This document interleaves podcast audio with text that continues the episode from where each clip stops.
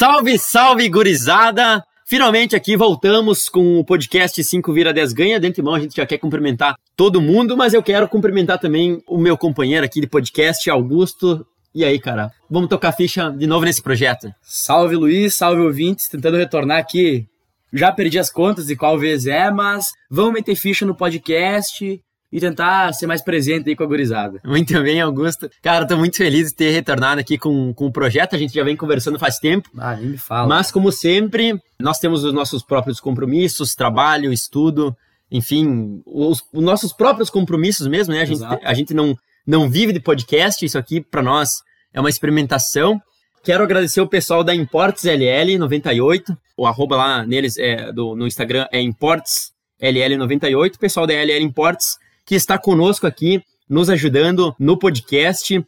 Eles lidam com equipamentos eletrônicos desde 2020, uma alta qualidade e preço baixo, e eles também enviam para todo o Brasil. Então você que às vezes está precisando de um carregador, está precisando de um fone de ouvido, enfim, está precisando de algum equipamento eletrônico, fala com o pessoal que eu dou a garantia que o atendimento é de qualidade e os produtos são assim de, de extrema qualidade mesmo. E a gente convida então vocês ouvintes a nos seguirem no Instagram, arroba 5vira10 ganha, 5 escrito por extenso, né? Não, Exato, o, não numeral. Não numeral. E nos siga lá que a gente posta direto imagens e curiosidades sobre os próprios episódios que a gente solta aqui no Spotify. Exatamente, né? Foda pra caralho. E também pro pessoal que aprecia o nosso trabalho aí, de certa forma admira e quer contribuir com a gente de uma maneira voluntária, né? Uh, nós temos o nosse Apoia-se, é apoia-se barra 5 vira 10 ganha, também escrito por extenso, que você pode doar por lá uma quantia mensal pra gente. Pode ser um, ou até mesmo 5, 10 reais, que já é de enorme ajuda pra gente.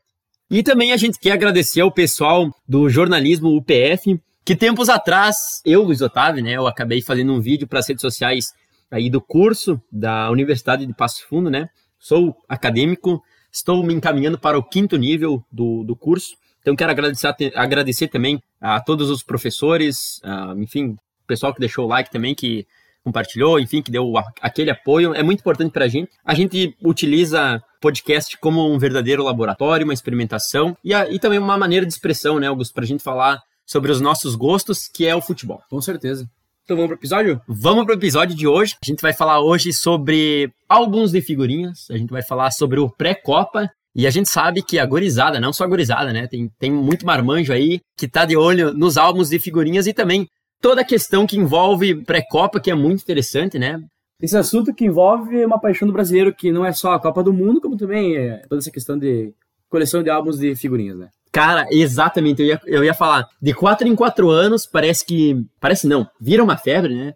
Enfim, a molecada aí, o pessoal mais velho também, gente que vem desde os anos 90, 80, colecionando álbuns. Fica fervoroso todo ano. Vai atrás. Ano de Copa, no caso, por causa dessa. Tem que ter o álbum o ato de colecionar figurinhas, de ter o álbum, de colar, tem direto, não é só a cada quatro anos. Principalmente para as crianças, né? Tem álbum de desenho, álbum de filminho, de seriados também, e lógico, de futebol, que é a nossa grande paixão.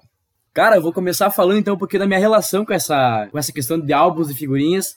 Muito para não dizer totalmente, uh, da minha paixão pelo futebol se dá por conta de um álbum de figurinha que foi o da Copa de 2010. Cara, sim. Por Nossa, conta da Copa cara. de 2010 e toda aquela questão de colecionar o álbum e reunir com os amigos para trocar figurinha, foi que eu criei esse gosto pelo esporte que eu carrego até hoje comigo, né? Não é à toa que a gente tem o podcast aqui, que a gente se conheceu, Exato. se aproximou muito por causa do futebol. Então, eu, eu tenho muito essa relação com o álbum de figurinhas, em específico o da Copa do Mundo de 2010. Já colecionei também de campeonatos brasileiros de 2009 até 2014, 2015, ali, né, mano? Sim. Tipo, negócio mais frequente. Claro. Tive alguns posteriores, mas não aquela coisa de comprar figurinha toda semana e querer completar o álbum. Uma coisa mais moderada, mas desde sempre eu fui amante dessa questão do álbum de figurinhas, especificamente de futebol. Que legal, Augusto. Eu também tive o álbum de figurinha da Copa do Mundo de 2010, que foi uma Copa que me marcou muito. Foi a partir dali que o cara começou a virar esse verdadeiro amante do futebol. Doente, né? É, doente. É, um verdadeiro doente do futebol. Eu, eu não bati figurinha, eu sei que tem gente que fazia o jogo Sim. do bafo. Não, eu também não cheguei nessa. Mas isso é, é, é coisa mais da década de 90, isso. década de 80 também. É, eu trocava com os meus amigos, né? É, me lembro até hoje que na, na seleção do Brasil, cara, eu, eu, era, eu queria muito uma figurinha do Júlio César, do goleiro. E eu consegui trocar com um amigo meu e eu, Cara, eu fiquei pirado, achei, achei muito bacana Cara, fica mesmo. realizado, né, de uma maneira ou de outra. Exatamente. Como tu mencionou dos campeonatos brasileiros, eu comprei o álbum de figurinha do Campeonato Brasileiro de 2021. Só que cada pacote de figurinha, cara, tá custando 3 reais. O que, pra você tentar completar um álbum, claro, eu tô totalmente por hobby, assim, porque eu Sim. gosto, sabe? Acho, acho, acho bacana. Inclusive, incentivei o meu, o meu sobrinho, né? Eu dei um álbum pra ele também, figurinhas pra, pra ele também. E assim, cara, eu acho sensacional isso, acho do caralho mesmo. Mas, enfim, eu não me lembro quanto que era na época. Eu não sei se chegava a ser um real, cara. Eu acho que era um. Não, não. Não era um real, né? Eu lembro da época que tava em torno de, tipo, 50 centavos de 5 cromos ou... Cara, que bizarro. 75 centavos, sabe? Mais que um real, dificilmente a gente chegou a pagar, assim, na nossa época de criança. Assim, Exato, de exato. colecionar figurinha. Hoje tá 3 reais, Ah, tá o, um absurdo. o mesmo pacote que vem com 5 cromos. Cara, e te falar que eu acho, não tenho certeza, tô falando aqui com Um achismo. Um achismo, um chute. Que tem pacotinhos assim que custam em torno assim, de 3 reais e que vem tipo 4 cromos, assim, sabe? Sim, cara. Pode crer. Vem É, uma figurinha a menos por, pelo triplo do preço. Exatamente, e às vezes também, por exemplo, lá do Campeonato Brasileiro, né? Já puxando agora para essa linha, é, são quatro figurinhas dos jogadores da Série A e, no mínimo, uma dos jogadores da, da Série B, que vem aquelas ah, figurinhas duplas. Sim, né? duplas. Sempre Exato. foi assim. O álbum de figurinha, ele é muito do valor sentimental, né? Por exemplo, eu peguei esse do Campeonato Brasileiro porque é um valor sentimental, eu acho legal. A Copa do Mundo do Catar, com certeza eu vou comprar o álbum da Copa e acho que você também. Sim, e a gente vai certeza. colecionar e a gente vai reunir gurizada pra poder trocar figurinha também, porque é muito legal, é uma coisa nostálgica, né? Copa do Mundo é sensacional, é muito bom. O álbum mais antigo de futebol data de 1939. E assim, os preços dos álbuns, seja de Copa do Mundo, seja de Taça Rio São Paulo, que são antigos, eles valem uma barbaridade. O pessoal tem que desembolsar, às vezes, para poder ter um item raro na, na sua coleção. E também vale lembrar, né, que o primeiro álbum da Copa do Mundo, tá? Já que a gente tá falando de Copa do Mundo, é de 1970, né? Copa icônica no México, Brasil campeão em cima da Itália, tricampeão do mundo, né? Levou para casa a taça Jules Rimet, mas naquela época ainda era aquela, aquela coisa de é, colar, né? Com, com cola mesmo Sim. e grudar. Foi a partir de 1979, com um álbum que saiu aqui no Brasil que se chamava Amar É, que as figurinhas começaram a ser autocolantes, né? Que daí era como se fosse um adesivo, como são até hoje em dia. E junto com toda essa expectativa da Copa do Mundo, tem o pré-Copa, né? Que é toda aquela expectativa também que é criada em cima do torneio. Total. Um, dois anos antes, a gente já tá contando os dias e pensando Tá pilhado, nesse sentido, né? E o que acaba acontecendo é que os álbuns, geralmente, eles são lançados meses ou até mesmo um ano antes da, da própria Copa do Mundo em si. E quem produz o álbum, eh, geralmente vai no chute também, né? Panini. É, Panini. Não tem muito uma relação de quais serão os convocados, porque a gente sabe que o futebol é uma caixinha de surpresas. É uma e- surpresa de caixinhas. Exatamente. E de uma semana para outra, de um dia para outro, muita coisa pode mudar. O jogador pode ficar lesionado, Exatamente. ou enfim, quem estava sendo convocado para os amistosos, para as eliminatórias, pode simplesmente o, o técnico pode cortar, enfim, Exato. preferir outra, Um outro caso jogador. que eu consigo citar para ti agora, que me recordo bem assim, é do Robinho na Copa do Mundo em 2014. Que ele estava presente no álbum e acabou não sendo convocado, que foi um choque no país inteiro, mas. Porque ele estava contado como certo na época para ser convocado, né? Tava em uma fase boa e tal.